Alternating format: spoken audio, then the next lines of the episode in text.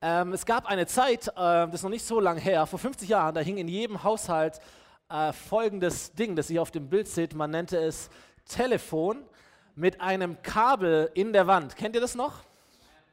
So richtig mit Wählscheibe und so und all diesem Drum und Dran.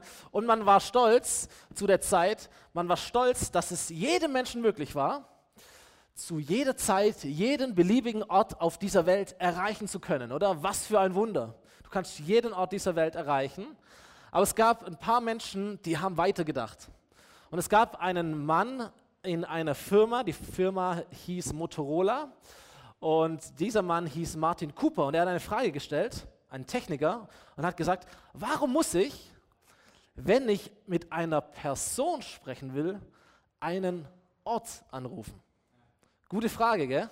Warum muss ich, wenn ich mit einer Person sprechen will, denn ein Ort, ein Land, ein Haus, ein Gebäude anrufen? Und man hat diese Frage genommen und hat überlegt und entwickelt und herauskam das erste Mobiltelefon. 1973 war das. So, heute, wer hat ein Smartphone in seiner Tasche? So, jeder hat etwas, es hat unser Leben, es prägt unser Leben unglaublich, aber alles führt zurück auf diese Frage, warum, wenn ich einer Person sprechen will, warum muss ich einen Ort anrufen? Und wir wissen, viele Entdeckungen, viele Erfindungen, viele Missionswerke, viele soziale Einrichtungen, die gehen zurück auf eine Frage. Jemand hat etwas in Frage gestellt, jemand hat eine gute Frage gestellt und wir merken, unser Leben verändert sich durch Fragen.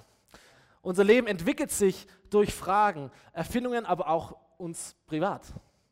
Willst du mich heiraten? Vier Worte, die mein Leben verändert haben. Geht vielleicht dir auch so. Ja, ist nur eine Frage. Und danach ist nichts mehr wieder vor, egal wie die Antwort aussieht. Wollen wir eine Familie gründen? Das ist eine Frage, die dein Leben komplett verändert und nach vorne entwickelt. Die Lieblingsfrage meiner Tochter, die ist drei Jahre alt, die lautet, warum? Das ist eine Frage, die alles in deinem Leben verändern kann. Warum? Manchmal nervt es unglaublich, manchmal ähm, passt es, manchmal weiß ich keine Antwort, manchmal weiß ich eine Antwort. Und manchmal ist es so, dass mich diese Frage, warum, dazu bringt, bestimmte Antworten zu überdenken, Einstellungen und Haltungen zu überdenken, einfach weil mich jemand fragt, warum? Oder warum nicht? Warum gerade so? Richtige Fragen können alles verändern, stimmt's? Das gilt für unsere Beziehungen, für unsere Entscheidungen. Das gilt auch für unseren Glauben an Gott, wie stark und ausgeprägt er in deinem Leben auch sein mag oder ob er es vielleicht überhaupt nicht ist in deinem Leben. Aber Fragen bringen dich vorwärts. Und wir haben ein paar Fragen uns überlegt, ähm, die Menschen haben, wenn sie an Gott denken. Und wir haben das gepackt in eine Serie. Ich habe da mal eine Frage. Und unser, unsere Frage an dich oder unser Gebet für dich ist, dass du diese Frage, die du hast, dass du sie nicht mir stellst oder Domme stellst oder wem auch immer, sondern dass du diese Frage Gott stellst. Sag Gott, ich habe mal eine Frage an dich. Und dann stellst du diese Frage und du wirst feststellen, Gott antwortet dir, wenn du offen für Antworten bist. Und was auch immer er dir antwortet, es wird dein Leben entwickeln und wird dein Leben vorwärts bringen, weil die richtigen Fragen können dein Leben verändern. So, eine weitere Frage, die meine Kinder mir stellen, ist folgende. Ist das wirklich passiert oder ist das erfunden?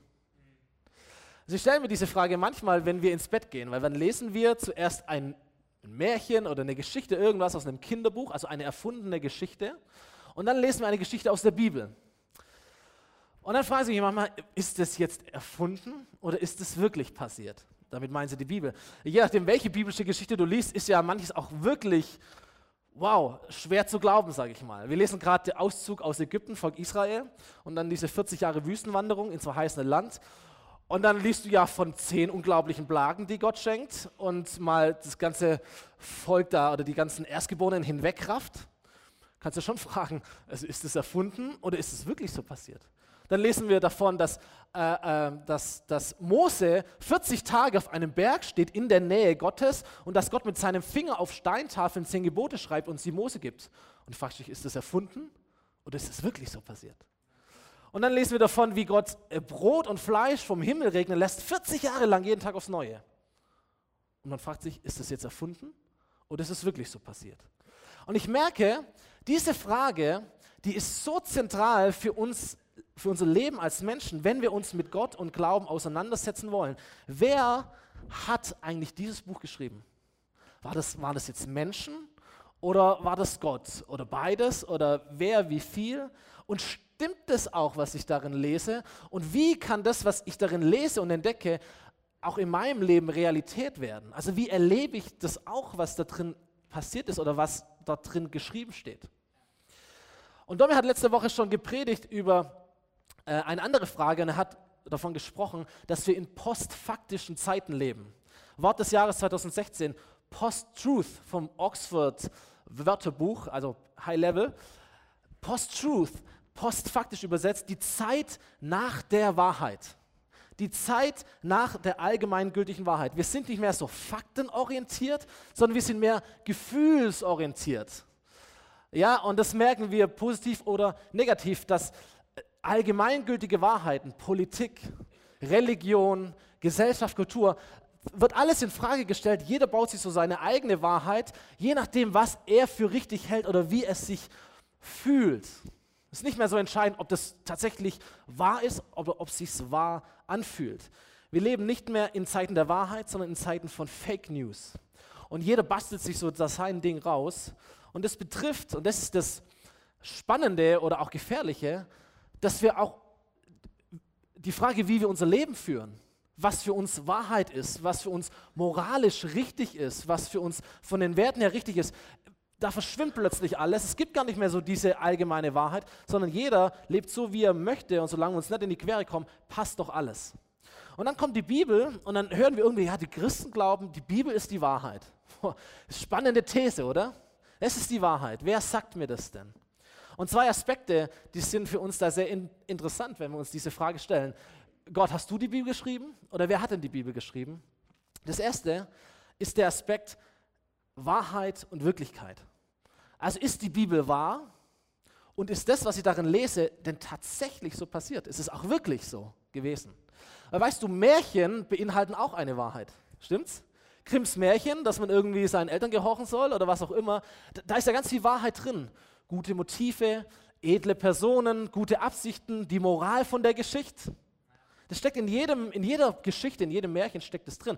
Aber Märchen sind niemals wirklich. Stimmt's? Sie sind niemals wirklich so passiert. Deswegen haben sie auch keine Kraft, unser Leben tiefgreifend zu verändern. Sie inspirieren uns, geben uns einen Gedanken mit, aber sie verändern unser Leben nicht. So, dann lesen wir in der Bibel und dann lesen wir von der Liebe Gottes, und dann lesen wir von Jesus, der Menschen heilt, der gestorben ist, der am dritten Tag aus einem Grab wieder auferstanden ist. Und wir fragen uns, ist das jetzt wahr? Okay, es gibt also Liebe, es ist ein Wert, Liebe. Liebe ist eine starke Kraft, es ist eine Wahrheit, die ich entdecken kann aus der Bibel. Aber ist Jesus denn tatsächlich auferstanden? Ist es nicht nur eine nette Geschichte, die mir einen wahren Gedanken vermitteln möchte? Ist er tatsächlich auferstanden? Heilt er denn tatsächlich? Ist er denn tatsächlich gut oder ist es hier nur eine nette Botschaft, die wir nehmen, um, um uns ein bisschen zu ermutigen? Oder ist Gott tatsächlich gut? Verändert er tatsächlich, wirklich mein Leben? Merkt ihr, wie wichtig diese Frage ist? Die Bibel selber übrigens stellt diese Frage und zeigt auch die Konsequenzen auf. Im 1. Korintherbrief, Kapitel 15, da heißt es, wenn Christus nicht auferstanden ist, also wenn es nur eine nette Botschaft ist, eine Wahrheit. Oh, da gibt es einen Held und wow, wie er sich einsetzt. Einfach gut, wenn man sein Leben für andere einsetzt. Wenn er nicht wirklich auferstanden ist, dann war unser Predigen wertlos. Euer Vertrauen auf Gott ist vergeblich. Wenn Christus nicht auferstanden ist, dann ist euer Glaube nutzlos und ihr seid nach wie vor in euren Sünden gefangen. In diesem Fall werden alle Menschen, die im Glauben an Christus gestorben sind, verloren. Und wenn der Glaube an Christus nur für dieses Leben Hoffnung gibt, versteht ihr? Hoffnung, Ermutigung, eine nette Story. Wenn es nur das ist, dann sind wir, herzlichen Glückwunsch, die elendsten Menschen auf der ganzen Welt. Kannst du zu deinem Nachbar drehen und sagen, du bist der elendste Mensch auf der ganzen Welt. Wie dumm du bist, dass du deinen Sonntagvormittag, wo du im Bett liegen könntest, dass du hierher kommst, dass du noch dein Geld gibst und alles Mögliche. Du bist elendig verloren. Wenn dieses Wort nur wahr ist, aber nicht wirklich. Merkt ihr die Brisanz in dem Thema? Das, die, der, der, der, der, der zweite Aspekt ist Autor und Autorität. Weil wenn die Bibel von Menschen geschrieben wurde und überliefert und so weiter und so fort, wer ist dieses Buch, das es in mein Leben reinsprechen darf? Der Autor gibt die Autorität vor. Wenn dieses Buch aber von Gott geschrieben wurde, wenn dieses Buch, wenn da Gott zu mir spricht durch dieses Buch, egal ob wir an Gott glauben oder ob wir nicht an Gott glauben, aber wir merken, es ist kein Buch wie jedes andere, oder? Es hat einen Anspruch an mein Leben, weil der Autor ein anderer ist. Versteht ihr? Gott, wenn Gott der Autor ist, dann hat dieses Buch eine andere Autorität für mein Leben, als wenn ich sage, dieses Buch hat, haben Personen, Menschen geschrieben, und dann hat es vielleicht auch eine Autorität, aber sicherlich keine so große, wie wenn ich glaube, dass Gott es geschrieben hat. Spannend, oder? So schauen wir uns die Bibel an. Als erstes können wir feststellen, und, und wiederum, egal ob wir an Gott glauben, ob wir an Bibel glauben, ob wir in die Kirche gehen oder sonst irgendetwas, die Bibel ist ein absolut einzigartiges Buch. Geschrieben in einer Zeitspanne von 1400 Jahren, 60 Generationen, ein Buch. Geschrieben von mehr als 40 Verfassern aus allen Gesellschaftsschichten, vom König bis zum Hirten. Geschrieben an allen möglichen Orten auf dieser Welt, in der Wüste, an einem Königspalast oder in einem Gefängnis. Geschrieben in drei verschiedenen Sprachen, geschrieben auf drei Kontinenten, beinhaltet alle möglichen menschlichen Emotionen, die es gibt. Und alle möglichen menschlichen Themen, egal was deine Frage ist, die Bibel gibt dir eine Antwort darauf. Es ist das erste gedruckte Buch dieser Welt gewesen und ist das bis heute am weitesten, und zwar über alle Maßen, am weitesten verbreitete, gedruckte und verkaufte Buch aller Zeiten. Dieses Buch oder Teile davon ist mittlerweile in über 2800 Sprachen übersetzt worden. Ich habe mir geguckt, was Platz 2 ist. Pinocchio mit 260 Sprachen. Die Bibel 2800 Sprachen. Die Bibel ist einzigartig in ihrem Überleben. Die Bibel hat die Zeit überlebt und sie ist mit Abstand, das ist auch wichtig, das bestüberliefertste Buch der gesamten Antike. Wir haben von, von dem Neuen Testament insgesamt 13.000 Manuskripte. Ja, wir haben keinen Urtext mehr, den wirklichen Brief oder Kapitel oder Evangelium haben wir nicht mehr, aber es gibt Abschriften, Manuskripte, 13.000 vom Neuen Testament, die frühesten aus dem zweiten Jahrhundert, also sehr, sehr, sehr frisch dran an dem Urtext. Nochmal ein Vergleich, der Gallische Krieg von Caesar, ebenfalls aus dem ersten Jahrhundert. Man hat heute ungefähr noch zehn Manuskripte. Das früheste davon aus dem zehnten Jahrhundert.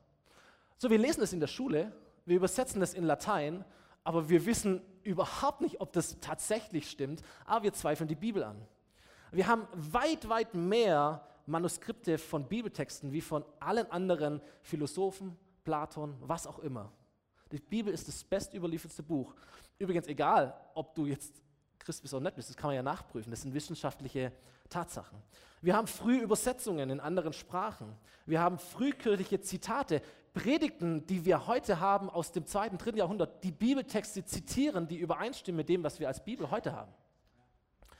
Wir haben vom Alten Testament unglaublich viele Funde. Mitte des 20. Jahrhunderts, da hat ein, ein, ein kleiner Junge in, einen, in eine Höhle, in einer Wüste in Qumran einen Stein hineingeschmissen und dieser Stein zerdeppert ein, ein Tonkrug. Und dieser Junge klettert hinein, du kannst alles nachlesen, und er, das Ende vom Lied ist, man findet Dutzende von Tonkrügen mit alten Schriftrollen. Und man hat es untersucht und man hat Jesaja-Verse dort gefunden.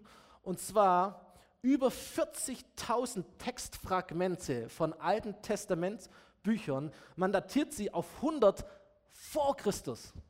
Noch älter als Jesus. Und man schaut sich diese Texte an und man merkt, die sind erstaunlich identisch mit dem, was du heute in deiner Bibel liest. Über zweieinhalbtausend Jahre alt, aber sie sind exakt identisch oder nahezu identisch mit dem, was du heute in deiner Bibel hast. Es gibt von Bibeltexten ca. 150.000 Textvarianten, also verschiedene Texte, die unterschiedlich sind. Von diesen 150.000 unterscheiden sich 400 vom Sinn. Der Rest ist ein bisschen Grammatik und so weiter. Von diesen 400, die sich vom Sinn unterscheiden, sind 50 Varianten von Bedeutung. Aber keine einzige Variante ändert ethisch oder dogmatisch irgendetwas an den, an den Hauptaussagen der Bibel. Das heißt, du hast in, in diesem Buch es mit einem 99-prozentigen, genauen und klar überlieferten Buch zu tun, seit über 2000 Jahren. So mal die Fakten. Die Bibel hat überlebt die Zeit, sie hat Verfolgung überlebt, egal ob das die Römer waren, ob das die Russen waren, die Kommunisten oder die Chinesen. Die Bibel hat überlebt und sie hat auch alle Kritik überlebt, ob sie philosophisch ist, ob sie theologisch ist. Da gibt es viele Theologen, die die Bibel sehr, sehr kritisch nehmen und sie auseinandernehmen. Aber ich sage dir eins, all diese Kritiker, sie sind entweder schon tot oder sie werden eines Tages sterben, aber die Bibel wird immer leben.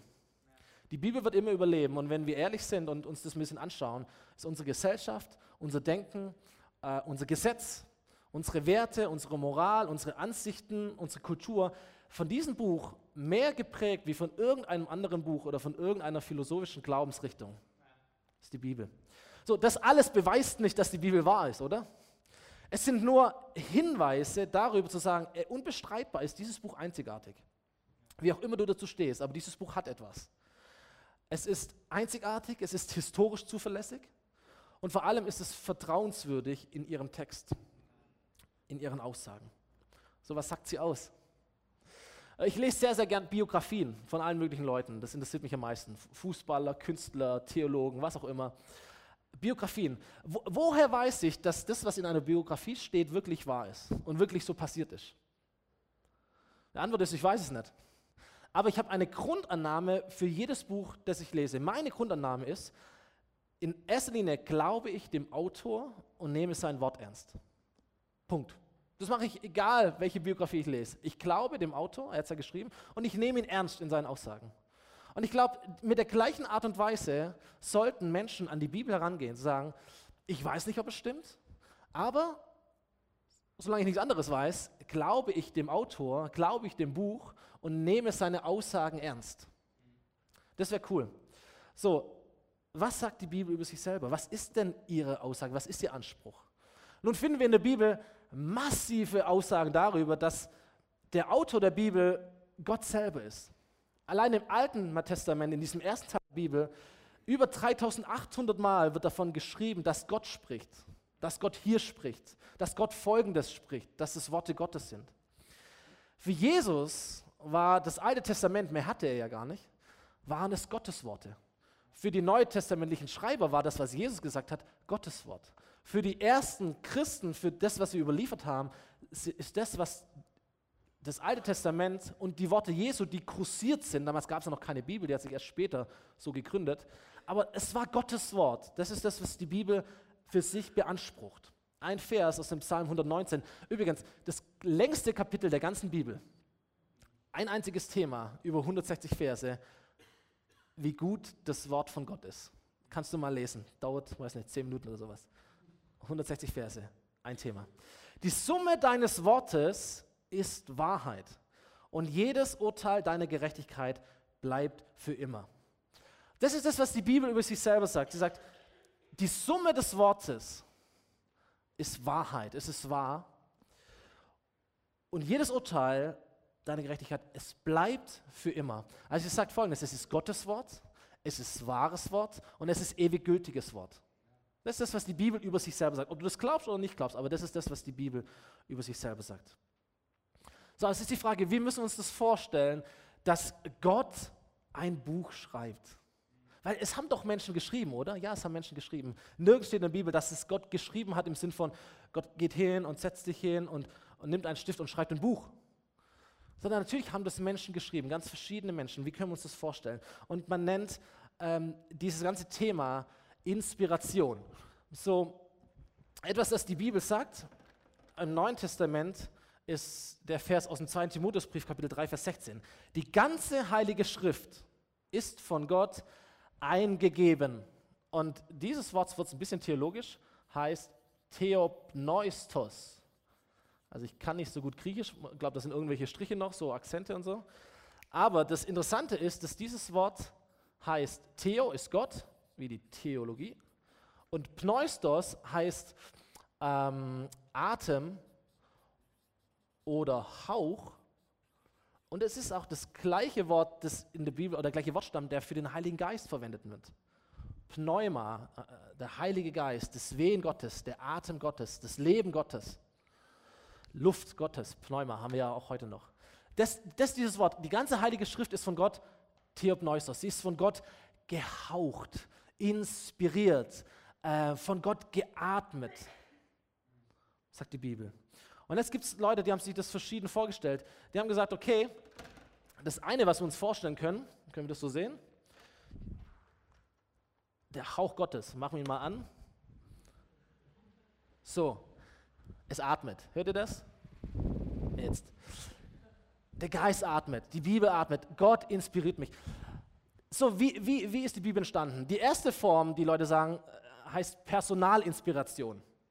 Man sagt also, da gab es inspirierte Personen, vom Geist erfüllte Personen, und als sie inspiriert waren, setzen sie sich hin und schreiben die Bibel. Nicht die Botschaft ist inspiriert, sondern der, der Mensch ist inspiriert. Ein inspirierter Mensch schreibt ein Buch und das ist die Bibel. Das Problem an der These ist, dass, dass die Botschaft ziemlich runterfällt. Die Menschen waren inspiriert, aber die Botschaft, das Wort nicht unbedingt. Die zweite Art, wie Menschen damit umgehen, heißt Realinspiration. Sie sagen, dieses Buch ist inspiriert, ähm, der Heilige Geist bläst diese Botschaft irgendwie vom Himmel, aber nicht alles, sondern äh, diese Seite ist Wort von Gott, dann wieder nicht, da ist wieder was von Gott, der Rest wieder nicht und dahin haben wir noch ein Buch, das ist auch von Gott und der Rest waren Menschenworte. Das ist übrigens die gängige Wahrnehmung. Sämtliche Theologen heutzutage lehren das und lernen das. Sagen, dieses Buch ist nicht alles Gottes Wort, sondern manches ist Wort von Gott und manches ist Wort von Menschen. Das sehr, sehr Problematische, das ich mir nicht anmaßen würde, ist zu sagen, wer entscheidet denn eigentlich jetzt? Was ist denn jetzt von Gott gehaucht und was ist Menschen erdacht? Und da gibt es natürlich die wildesten Theorien. Was ist jetzt was? Finde ich sehr, sehr schwierig, diese Art der Inspiration. Das dritte ist, dass Leute sagen, ähm, diese ganze Bibel, sie ist zu 100% von Gott. Jedes Wort, jeder Buchstabe, jedes Komma ist von Gott inspiriert, von Gott gehaucht worden. Und dann ist sie einem Menschen quasi zugeflogen. Der Mensch ist egal. Der Mensch ist nur ein Werkzeug. Ob das jetzt Paulus, David, was auch immer heißt. Das Wort ist Gottes Wort. Man nennt es Verbalinspiration. Für mich ist es ein bisschen zu geistlich. Das Wort Gottes sag mal, fliegt so gehaucht vom Himmel und irgendjemand schreibt es halt runter, egal wer diese Person ist.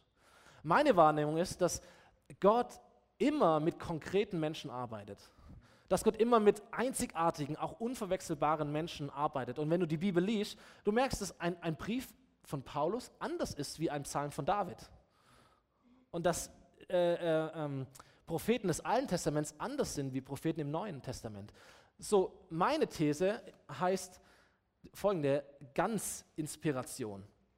Die bedeutet, dass Gott Menschen inspiriert, und zwar zum einen erfüllt sie mit seinem Heiligen Geist und von Menschen, vom Heiligen Geist erfüllte Menschen schreiben Wort Gottes unter der Leitung des Heiligen Geistes, aber nicht unter Ausschaltung ihres Verstandes.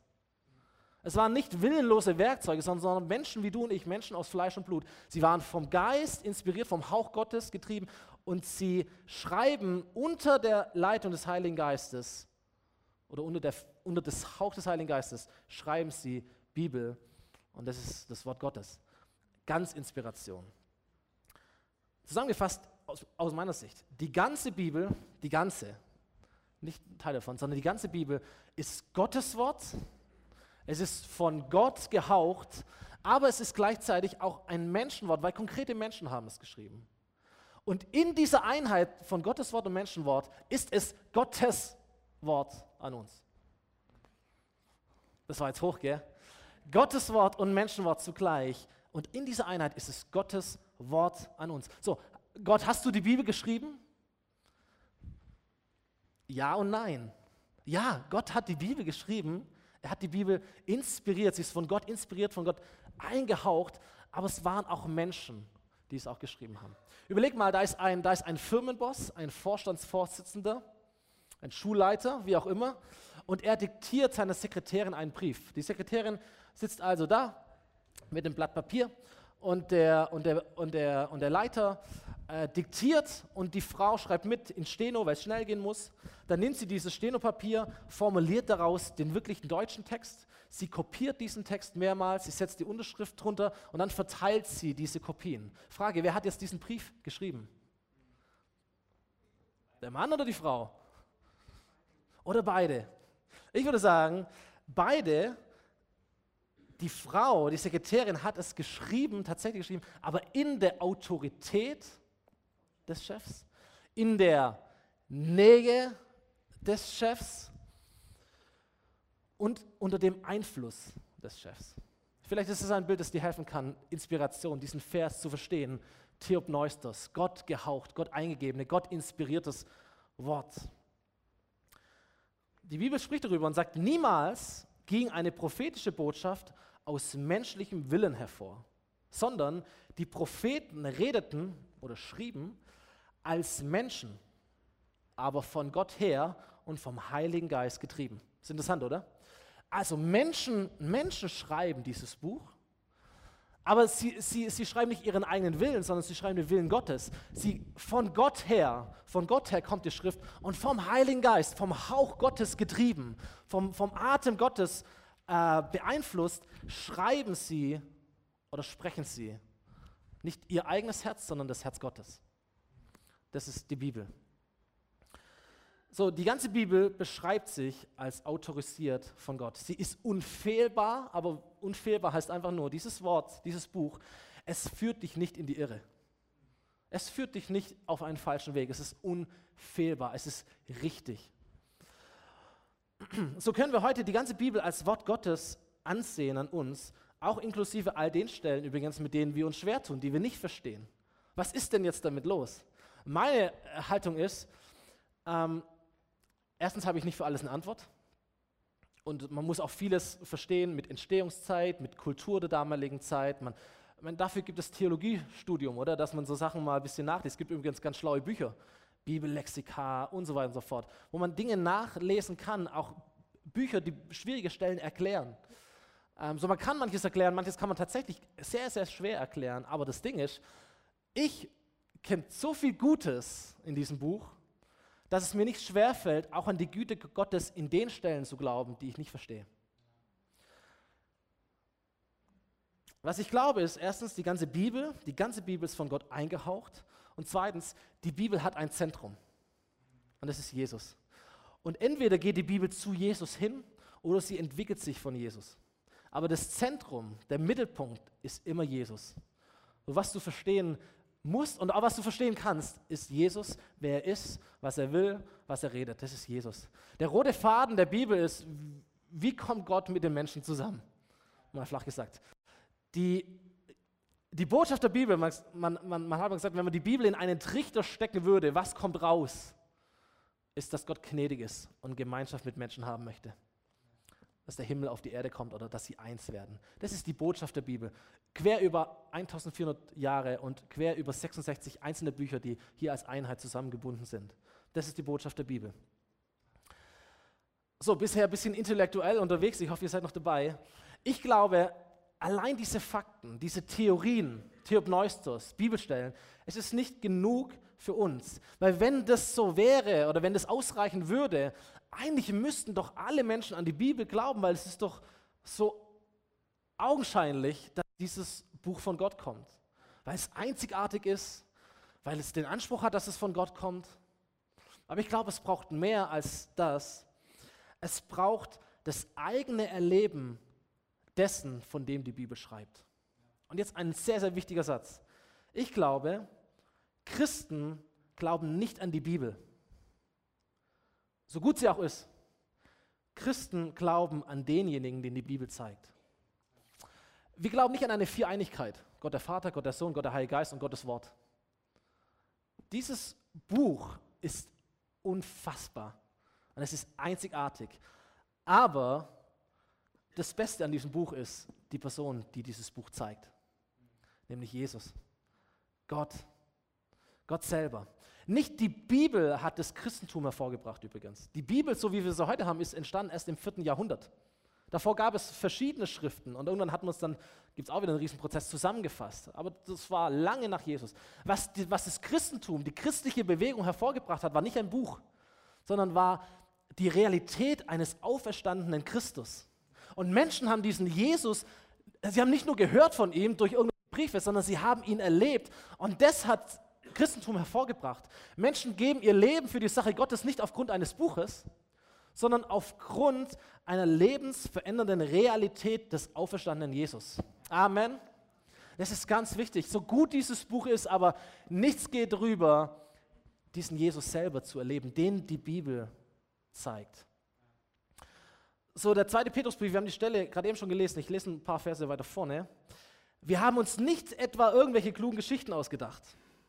Keine Märchen mit einer Moral als wir euch von der Macht unseres Herrn Jesus Christus und von seiner Wiederkehr erzählten. Pass auf, nein, wir haben seine Majestät mit den eigenen Augen gesehen, sagt der Petrus hier, engster Freund von Jesus, Petrus.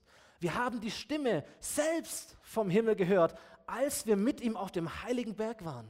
Ich war ein Augenzeuge davon. Ich weiß, von was ich schreibe. Ich habe es erlebt. Und aus diesem Grund, weil wir es erlebt haben, schreibt er, aus diesem Grund setzen wir noch größeres Vertrauen in die Botschaft der Propheten.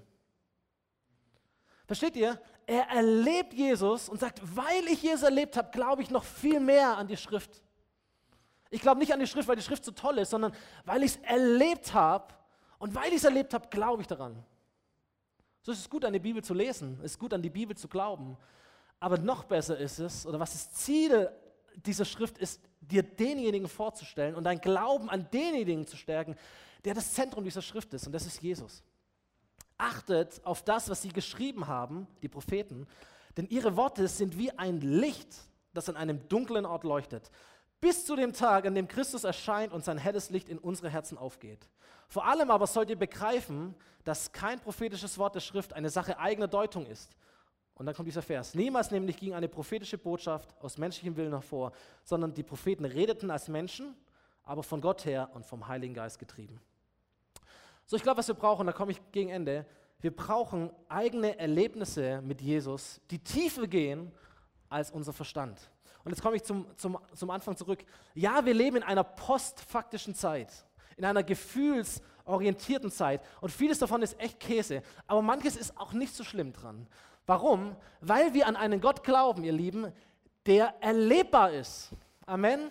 Den du spüren kannst, den du erleben kannst, den du fühlen kannst, den du hören kannst, den du genießen kannst. So, ich bin nicht gefühlsorientiert, aber ich bin auch nicht gefühlsverschlossen, weil dann verschließe ich mich einer Art, wie Gott in mein Leben hineinwirkt und hineinspricht, durch Gefühle, durch Offenbarungen, nicht nur durch ein Buch, nicht nur durch Logik, sondern durch Emotion. So, was ist die Bibel? Sie ist nicht Gott, aber sie ist die stärkste Offenbarung, die wir von Gott haben. Oh, da gibt es auch Gefühle, natürlich, da gibt es auch die Natur, da gibt es auch Musik und Kunst und andere Menschen, aber nichts ist so stark offenbart wie die Bibel. Schwarz auf weiß, das Wort Gottes für dich. Deswegen ist die Bibel auch das größte Prüfkriterium. Okay? So, das ist vielleicht ein prophetisches Wort in diese Zeit hinein. Natürlich, ich widerspreche mir nicht, aber ich erkläre mich ein bisschen mehr. Natürlich ist es gut, selber Gott zu erleben. Natürlich ist es wichtig, dass du Jesus erlebst, dass Jesus in dein Leben hineinspricht, dass er redet zu dir, dass du persönliche Offenbarungen mit Gott hast, dass du eine persönliche Beziehung mit Gott hast, die lebendig ist, die lebt. Und dass Gott auch mit dir spricht und dir etwas offenbart. Aber meine persönliche Offenbarung, so wichtig und entscheidend sie auch ist, sie steht nie über dem geschriebenen Wort Gottes. Es gibt so viele Menschen, und da kommt so postfaktisch und Christentum zusammen, die sagen, naja, natürlich, da gibt es die Bibel, aber weißt du, Gott, Gott sagt mir manchmal so Sachen und daran halte ich mich. Und dann kommen so ganz komische Theorien auf, ah, brauche ich jetzt Kirche, brauche ich keine Kirche, der Herr und ich zusammen und so, und dann redet er mit mir und dann mache ich das, was er mir sagt. Und manches ist ja auch gut und richtig, aber manches, wenn es der Bibel widerspricht, wenn die Bibel etwas anderes sagt, ey, dann steht die Bibel über deinem persönlichen Erleben mit Jesus. Das ist wichtig, sonst kommen wir auf ganz komische Dinge. Wir brauchen nämlich die Bibel. Wir brauchen auch den Heiligen Geist, aber weißt du, der Heilige Geist und die Bibel, das sind nicht zwei, die, die gegeneinander sind, sondern die gehen Hand in Hand miteinander, weil es ist Theopneustos, dieses Buch. Es ist vom Geist gehaucht. Deswegen wird der Heilige Geist auch nie etwas anderes sagen, was er nicht schon zuvor offenbart hat in diesem Buch. Versteht ihr? So, deswegen brauchen wir dieses Buch, um zu unterscheiden, ist jetzt das, was ich höre, was der Pastor predigt, was mir irgendjemand sagt, was ich im Internet lese, ist es jetzt Heiliger Geist oder ist es Zeitgeist? Und dafür brauchst du eine unwiederkehrbare, einzigartige Schrift und das ist die Bibel. Also, hast du die Bibel geschrieben? Erstens glaube ich, die Bibel ist einzigartig. Zweitens, die Bibel beansprucht, Gottes Wort zu sein. Und drittens, die Bibel bestätigt sich durch unser eigenes Erleben. So wie kann man die Bibel lesen, sodass sie uns verändert und dass sie sich bestätigt, dass die Kraft und Wahrheit, von der geschrieben steht, dass sie unser Leben verändert. Ein Vers dazu, den Jesus sagt. Wenn ihr euch nach meinen Worten richtet, seid ihr wirklich meine Jünger und ihr werdet die Wahrheit erkennen und die Wahrheit wird euch frei machen. Folgende drei Punkte. Erstens sagt Jesus, ihr müsst euch richten nach meinem Wort. Und dann werdet ihr die Wahrheit erkennen und dann wird euch die Wahrheit frei machen. Und wir sagen oft, also solange ich nicht erlebe, dass es stimmt, glaube ich gar nichts. Richtig? Und Jesus sagt etwas anderes und sagt, hey, pass mal auf, ich erwarte, dass du dieses Buch liest, meine Worte liest und dass du sie ernst nimmst. Und dass du ihnen gehorsam bist und dass du dein Leben danach ausrichtest. Und wenn du das tust, dann wirst du Wahrheit erkennen. Die Wahrheit fliegt nicht vom Himmel und dann änderst du dein Leben, sondern du, du, du gehst mit einem Vorschussglauben heran und sagst, Gott, ich, ich nehme dein Wort ernst. Und ich glaube daran, ich richte mein Leben danach aus. Und dann wirst du feststellen, wow, da ist eine Wahrheit drin. Und dann wirst du feststellen, diese Wahrheit macht mich frei. Josh McDowell, ein, ein Autor, hat ein Buch geschrieben, Die Bibel im Test. Den Link schicke ich mal an die Lebensgrundleiter, kann man sich umsonst runterladen, dieses Buch. Wer ehrlich herausfinden will, ob Christi Ansprüche wahr sind, der wird eine Antwort bekommen. Vorausgesetzt, er ist bereit, Christus zu folgen, falls sich seine Worte als wahr herausstellen sollten. Ohne diese Bereitschaft jedoch kann man keine Antwort erwarten. Was wir brauchen, ist Inspiration von dem Wort, aber wir brauchen auch Expiration. Das Wort kommt in mein Leben heraus. Der Geist, der dieses Wort geatmet hat, er atmet aus diesem Wort heraus auch in mein Leben hinein. So, wie lesen wir die Bibel richtig, um diese Kraft zu erleben? Wir lesen sie gemeinsam mit dem Heiligen Geist. Und in meiner Bibel vorne drin, und immer wenn ich dieses Wort lese, dann lese ich dieses Gebet oder ich spreche dieses Gebet am Anfang. Das heißt, Heiliger Geist, ich möchte dieses Buch nicht allein lesen. Ich weiß, dass du gegenwärtig bist und dass du es liebst, mit mir zu reden. Würdest du es mit mir lesen und zu mir sprechen, während ich lese? Das ist gut. Wisst ihr, der Geist, der dieses Buch, der die Menschen inspiriert hat, der dieses Buch inspiriert hat, er inspiriert jedes Mal, wenn ich das Buch lese, der, der Atem Gottes, er kommt von diesem Buch in mein Leben. Er bläst mich an durch ein Wort. Versteht ihr das? Er bläst mich an, er inspiriert mich, er inspiriert mein Leben, er, er treibt mein Leben vorwärts, wenn ich dieses Buch lese, das er geatmet hat.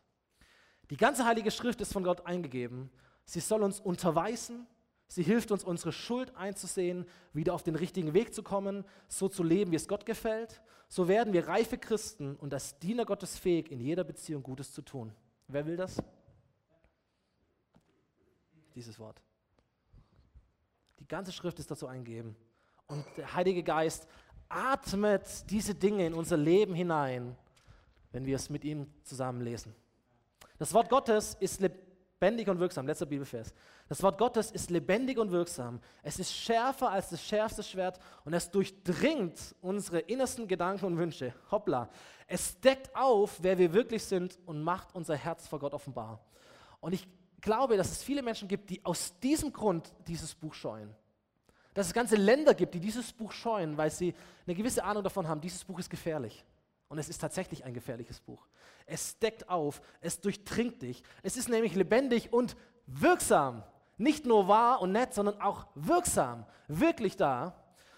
Und das ist der Grund, warum du dieses Buch lesen solltest. Weil du und weil ich, weil wir das brauchen, zusammen mit dem Heiligen Geist, von Gott angeatmet zu werden, verändert zu werden in sein Bild. Ben darf nach vorne kommen und sich bereit machen für den letzten Song. Ich habe ähm, gelesen, dass der Mensch 20.000 Mal am Tag atmet. Cool, oder? 20, also über 20.000 Mal am Tag atmet jeder Mensch. Und ich habe immer wieder, lese ich auch so Bücher über, über Bergsteiger und so. Und wenn du das liest, wie sie dann so in den Höhen kämpfen, dann kämpfen sie mit der Luft. Und es gibt eine gewisse Grenze, wo du nicht mehr genug Sauerstoff hast und dann fängst du an, blöd zu werden. Fängst du an, blöde Dinge zu tun. Im schlimmsten Fall stirbst du daran, weil du nicht genug mit Luft, mit Sauerstoff versorgt wirst. So zu wenig Sauerstoff, zu wenig frische Luft vernebelt unser Hirn, stimmt's? Unser, unsere Fähigkeiten zu denken nehmen ab. Wir, wir kämpfen mit, mit unklarem Denken. Wir treffen falsche Entscheidungen oder wir treffen vielleicht überhaupt keine Entscheidungen, weil wir wie vernebelt sind. Kennt das jemand? Deswegen Inspiration und Expiration. Gott atmet das Buch ein und Gott atmet aus dem Buch heraus in unser Leben hinein. Er haucht unser Leben an durch sein Wort und durch seinen Geist. Und ich dachte mir so bei der Vorbereitung der, der Predigt, ich möchte jemand sein und ich möchte eine Kirche haben, die beides tut. Ich möchte jemand sein, der, der geführt wird vom Heiligen Geist, wirklich persönliche Offenbarungen, persönliche Geheimnisse, die Gott mir zeigt durch seinen Heiligen Geist. Aber ich möchte auch einen Hunger haben und ihn stillen mit dem Wort Gottes. Und es gibt beides. Es gibt die total Wortverliebten und es gibt die Holy Spirit People, die irgendwie alles Mögliche tun und es ist irgendwie komisch. Aber ich möchte beides sein. Die gute Mitte. Vom Geist getrieben und vom Wort geprägt. Weil die Quelle ist sowieso dieselbe. Theopneustos, von Gottes Geist angeatmet. Komm, wir stehen gemeinsam auf. Wir loben Gott nochmal, oder? Habt ihr Lust darauf? Gott nochmal so richtig eins zu singen? Komm und lobe den Herrn. Ich bete noch und dann preisen wir ihn dafür, dass er uns so ein geniales Wort gegeben hat. Und dass er auch dir diese Frage beantworten wird. Hast du die Bibel geschrieben? Die Frage, die dich vielleicht trotzdem beantwortet. Und du sagst, das hat mich auch nicht so ganz alles überzeugt. Nimm es und stell doch diese Frage nicht mir, sondern stell sie doch Jesus. Hast du die Bibel geschrieben, Gott? Und dann mach mal dein Herz auf, mach, sei bereit. Sag Gott, wenn du es geschrieben hast, dann zeig es mir, so wie ich es brauche. Und dann triff aber auch die Entscheidung und sag, was auch immer dann aber auch passiert, ich, ich nehme es auch an von dir. Und ich pack dich nicht in eine Box, sag nur, wenn du genau das tust, dann weiß ich, dass du da bist, sondern Gott, wenn es dich gibt und wenn es dein Wort ist, dann, dann zeig es mir und ich akzeptiere auch alles, was dann folgt.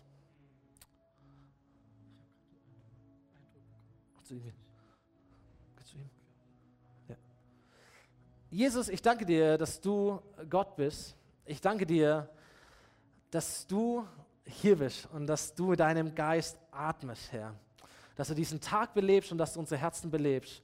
Und ich bete einfach für jeden hier jetzt, dass du kommst und dass du in deiner Gnade diese Frage beantwortest, ob du die Bibel geschrieben hast, wie du die Bibel geschrieben hast. Und ich bete, Herr, dass wir geöffnet sind für deinen Atem, für deinen Hauch, für deinen Heiligen Geist in unserem Leben. Komm und atme dein Leben in unser Leben hinein. Amen. Amen.